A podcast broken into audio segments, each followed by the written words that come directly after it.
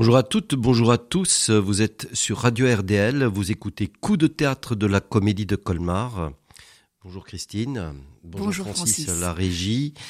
Et ce matin, Christine, nous parlons de Nos ailes brûlent aussi, un spectacle sur la révolution arabe tunisienne en particulier, qui va se jouer dans la grande salle de la Comédie de Colmar. Oui, le mercredi 5 avril à 20h, le jeudi 6 avril à 19h. Euh, spectacle dure à peu près 1h30. Voilà, alors euh, précisons tout de suite que c'est un spectacle en arabe dialectal tunisien qui sera surtitré en français. Alors, euh, on reparlera un peu plus tard euh, de la langue utilisée et Nos ailes brûlent aussi.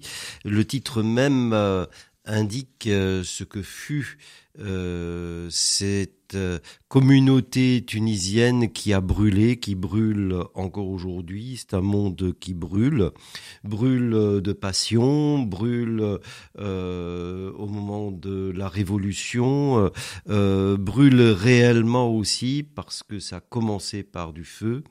Et nos ailes brûlent aussi, il faut l'entendre aussi, comme ceux qui voulaient s'envoler, eh bien, ne le peuvent plus ou n'ont pas pu le faire, pourront encore peut-être le refaire. Donc le titre tout entier euh, indique une liberté euh, qui se cherche, qui, euh, qui est bridée, qui est bridée, quelque chose qui arrive et qui n'arrive pas. Oui, alors tout le monde se souvient sans doute effectivement de cet épisode terrible d'un jeune marchand ambulant appelé Mohamed Bouazizi qui s'immole par le feu le 10 décembre 2010 et euh, c'est vraiment euh, euh, cet événement terrible qui a déclenché les choses. Myriam Marzouki, la metteuse en scène, et Sébastien Lepauvin disent d'ailleurs que cette façon de se suicider euh, par le feu, de s'immoler, euh, est assez récurrente et il n'y a pas eu qu'un seul cas. Donc euh, effectivement, nos ailes brûlent aussi, c'est tout à fait concret. Et il faut le dire aussi que ben, dans le sud de la Tunisie, particulièrement déshérité, il y a beaucoup de jeunes qui s'en vont, qui partent, qui essayent de partir, et on leur donne aussi un nom, on leur on dit d'eux qui sont des brûleurs de frontières, mmh. ce qui fait que le titre prend aussi cette résonance, comme tu l'as dit Francis, par rapport à ce désir de liberté et de fuite. Et ensuite, on peut considérer aussi que les, les parties de la Tunisie qui sont les plus pauvres et les plus déshéritées, et d'où est sorti véritablement euh, ce, ce, ce, phénomène révolutionnaire, ce sont aussi les parties qui souffrent du réchauffement climatique et qui connaissent un, un dessèchement particulier. Donc, euh, Nos ailes brûlent aussi, c'est un titre qui a beaucoup de, de résonance. L'image a de multiples significations. Alors, euh, Myriam Marzouki et Sébastien Le Pauvin. Euh, Myriam Marzouki, qu'on connaît peut-être un peu à la Comédie de Colmar, parce que la Comédie de Colmar coproduit ce spectacle avec la Maison de la Culture euh, de Saint-Denis, donc euh, la MC 93. Myriam Marzouki a travaillé déjà avec... Euh, la comédie de Colmar à propos de histoire euh, d'opéra. oui, c'était cette forme déambulatoire euh, qui vous avait beaucoup plu en début de saison avec des chanteurs de l'opéra studio. Oui. disons que l'idée était de montrer comment on passe d'un univers autoritaire, dictatorial, à la démocratie, ce qui est au fond une question récurrente concernant toutes les révolutions, quelles qu'elles soient, y compris d'ailleurs la Révolution française qui sert un peu de modèle. Et euh, euh, ça ne va pas de soi, euh, ce n'est pas quelque chose qui se passe du jour au lendemain.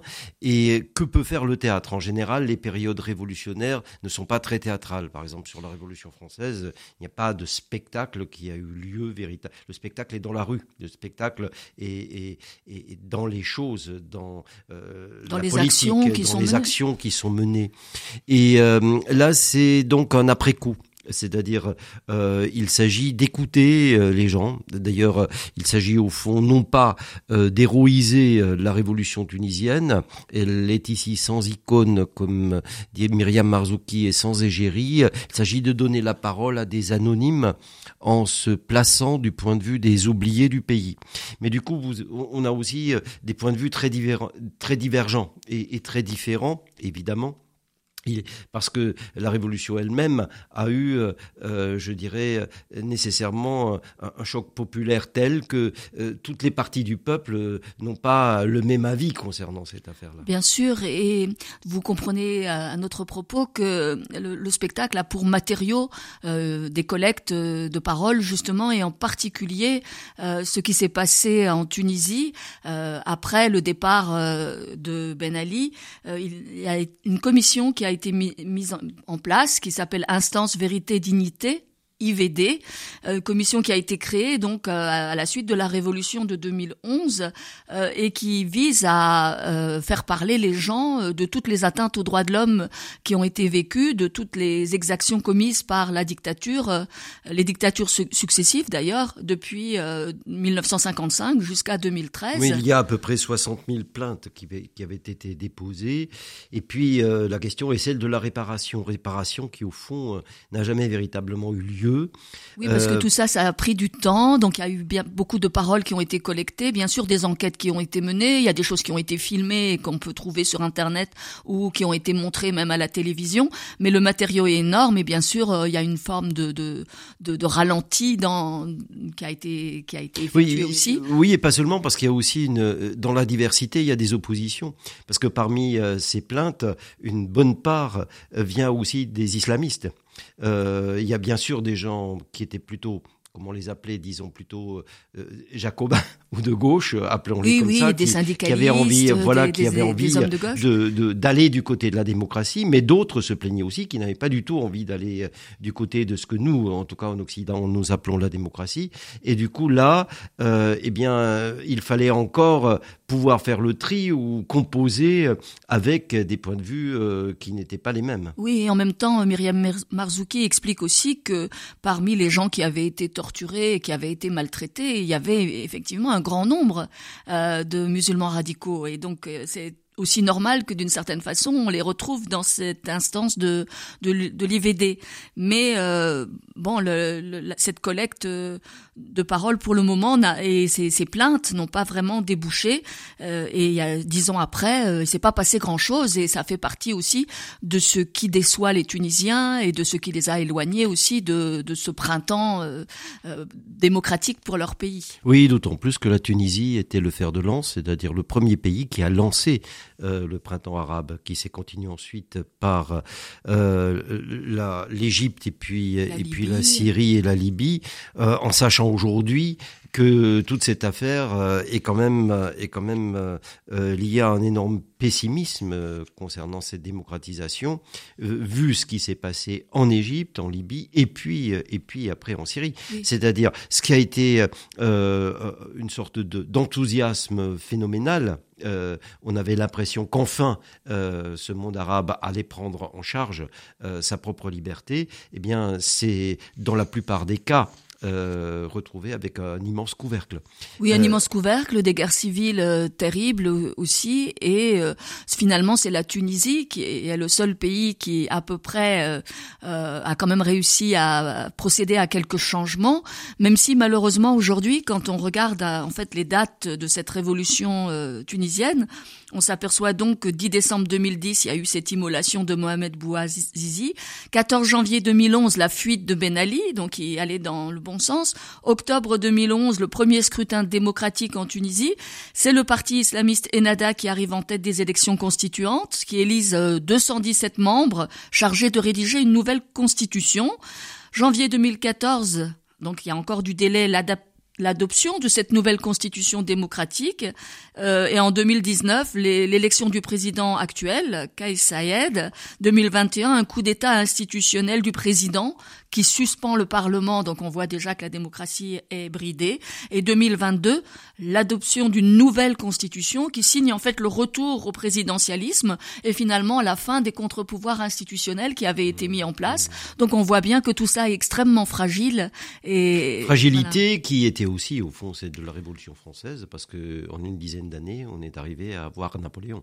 Donc euh, on est on est dans quelque chose qui nous interroge encore nous tous aujourd'hui conduit concernant ce qu'est finalement le passage à la démocratie. Oui, et le processus démocratique, on le voit bien, est sujet à des aléas et d'une certaine façon, euh, nos ailes brûlent aussi. Moi, je trouve qu'aujourd'hui, ça résonne aussi euh, beaucoup plus largement. Oui, assez étrangement. Tu parles de la Révolution française de 1789, mais aujourd'hui, il y a une, il semblerait qu'il y ait une crise institutionnelle aussi autour de la Ve République, et là, on s'aperçoit qu'il y a des questions sur les processus démocratiques, même dans des pays de très très anciennes traditions démocratiques et des, des choses qui s'enflamment, euh, des, des, des choses Par qui contre, c'est intéressant pour nous de voir comment euh, se joue en quelque temps ce processus, l'origine du processus démocratique et les difficultés que cela représente.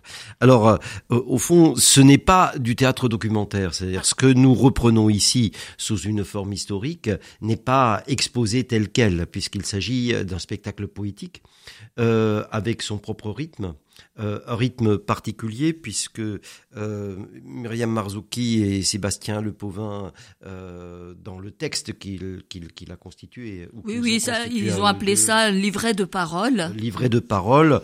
Il s'agit à la fois de présenter ce que fut au préalable cette lenteur sans avenir, elle appelle ça ainsi, oui, c'est-à-dire un monde étouffé. Et euh, puis l'effervescence ré révolutionnaire, ce qu'a été cette, effervescence révolutionnaire, et puis finalement tous les éléments d'une contre-révolution. Comment mettre cela ensemble, puisqu'il ne s'agit pas non plus de présenter tous ces éléments de manière euh, chronologique, mais il ne s'agit pas de faire la chronologie de la révolution, mais au contraire de montrer comment tous ces éléments euh, se rassemblent, euh, se choquent, s'entrechoquent. Oui, et puis la part émotionnelle aussi de ce que suscite cette réflexion sur la révolution, trouver un rythme, trouver une gestuelle qui corresponde, des émotions qui sont exprimées par des anonymes, comme tu l'as dit, sans héroïsation. comment faire de ce matériau euh, quelque chose de poétique qui puisse transmettre, transmettre euh, euh, vraiment la l'effervescence, l'énergie, l'abattement, enfin on voit les émotions que de tels événements peuvent susciter. Moi ça me fait penser un petit peu à aussi pour au moins la partie révolutionnaire à l'exposition qu'avait organisée euh, Georges Didier Huberman mmh. et qui s'intitulait Soulèvement où dans mmh. des photographies on voyait toutes les gestuelles euh, alors c'était à travers le temps les, gestuelles suscitées par la, révolution et là il y a un matériau je dirais théâtral corporel qui est très important. Plus que, Myriam Marzouki tient euh, euh, tous ces événements se passent au travers, au travers des corps, c'est-à-dire non seulement au travers des paroles, mais au travers de la manière dont on agit par le corps.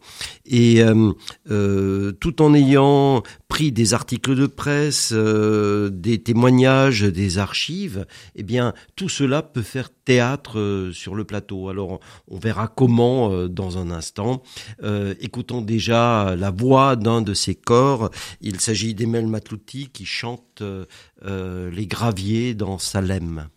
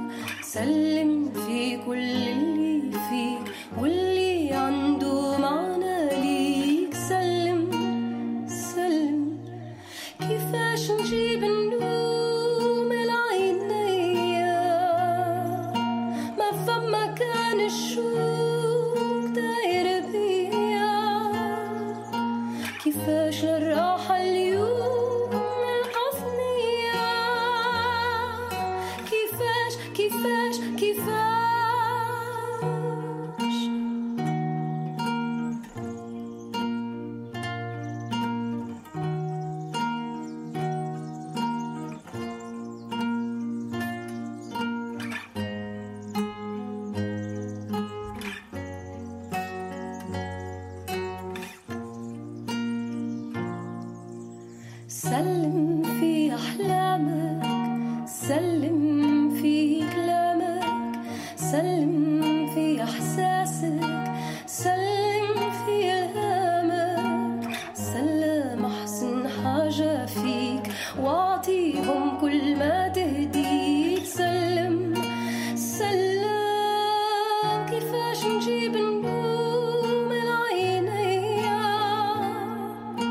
my, my.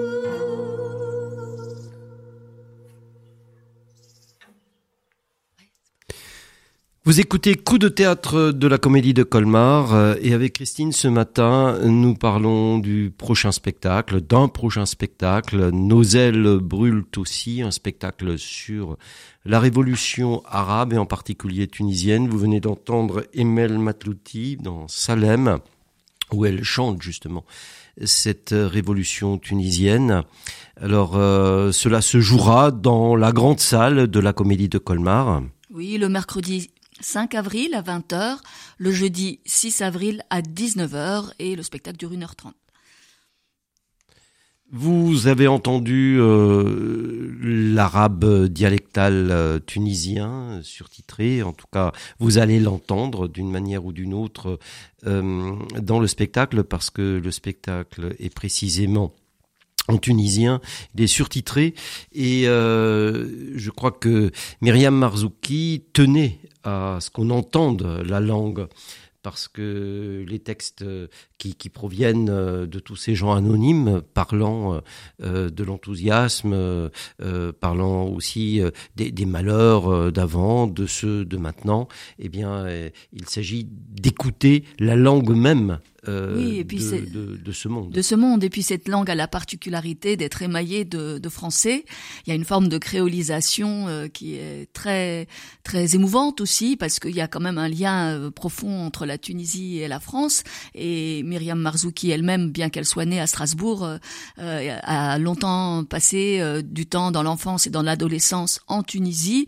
lui sont restés bien sûr des odeurs de jasmin, de fleurs d'oranger, le soleil mais en même temps que son père étant un opposant politique, euh, elle a aussi connu le, les courriers ouverts, euh, l'ennui, euh, une atmosphère d'oppression. Donc elle est profondément attachée à la Tunisie et partagée entre ces deux pays, la France et la Tunisie. Elle-même est une ancienne élève de l'école normale supérieure et agrégée de philosophie. Elle a été à l'école de théâtre de, de Chaillot. Euh, donc en fait, elle est vraiment euh, partagée entre ces, ces, deux cultures très profondément. Euh, donc ce sera très beau aussi d'entendre au plateau, encore une fois, comme dans Fraternité par exemple de Caroline Géla Nuyen, d'une diversité au plateau. Et les artistes eux-mêmes sont des Tunisiens aussi, Tunisiens qui travaillent en France pour la plupart, qui sont des artistes confirmés, puisque par exemple Mounira Barbouche travaille avec Nathalie Béas. Euh, bon, chacun a vraiment déjà une petite notoriété, mais ce sera encore une fois parmi les plaisirs aussi de ce théâtre euh, d'entendre d'autres langues euh, sur le plateau. Oui, parce que comme nous le disions dans la première partie, euh, il s'agit de montrer comment la révolution et l'ensemble des émotions qu'elle articule se manifestent dans les corps. Et du coup, elle, introduit non seulement, je dirais, la dimension théâtrale classique, le jeu, la voix, etc., mais également le geste et la danse. Et euh, euh, ces corps euh, dansants, ces corps du coup marqués par à la fois l'élément de liberté, mais également l'élément d'oppression, eh bien trouvent un rythme qui est l'essentiel, me semble-t-il, de la pièce. Oui. Alors le chorégraphe se nomme Saifeddin Manaï, hein, chorégraphe tunisien, mais Myriam Marzouki travaille aussi avec toute une équipe euh, française. On le voit avec le dramaturge Sébastien Lepauvin. Mais cette dimension dansée va être euh, particulièrement présente. Mais il y a aussi, euh, bien sûr, une dimension plastique, visuelle, qui a l'air très belle d'après les photos que j'ai pu voir. Et le spectacle a été créé tout récemment, puisque c'est au mois de mars 2023 à la MC 93. Donc là encore, vous allez bénéficier d'une création toute récente, euh, comme euh, quelquefois la comédie française ces nous, derniers temps. Comme nous le disions euh, dans, dans la première partie là encore, peut-être sans, sans vraiment se répéter, c'est que euh, cette révolte s'est surtout euh, développée dans la part la plus pauvre de la Tunisie, c'est-à-dire cette partie du Far West, de, de- du sud et de l'ouest tunisien, qui était moins touchée par le tourisme. Et justement, les différentes photographies de Fakri El-Ghezal euh, sont des photos de justement de cette de, cette région-là, Euh, région brûlée par le soleil, euh, région désertique, région justement où les gens ont souffert non seulement de, l'oppression auparavant de la dictature, mais aussi souffrent du nouveau régime climatique, souffrent du fait qu'il n'y ait pas de travail, et c'est de là que la plupart des gens sont partis et où beaucoup de gens se sont justement brûlés.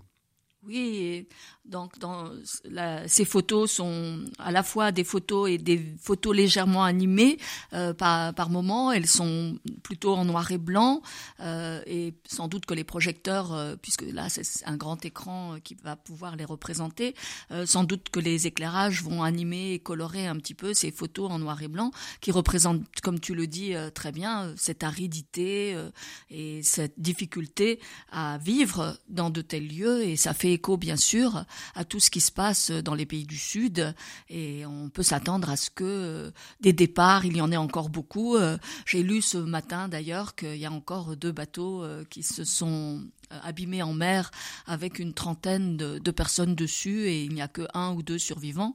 Donc euh, on peut penser aussi que la, la question de la démocratie dans ces pays arabes et en Tunisie particulièrement, puisqu'il est question de la Tunisie, euh, pose la question aussi de, de, de ces migrants, de ces réfugiés, de ces gens qui sont obligés de s'exiler.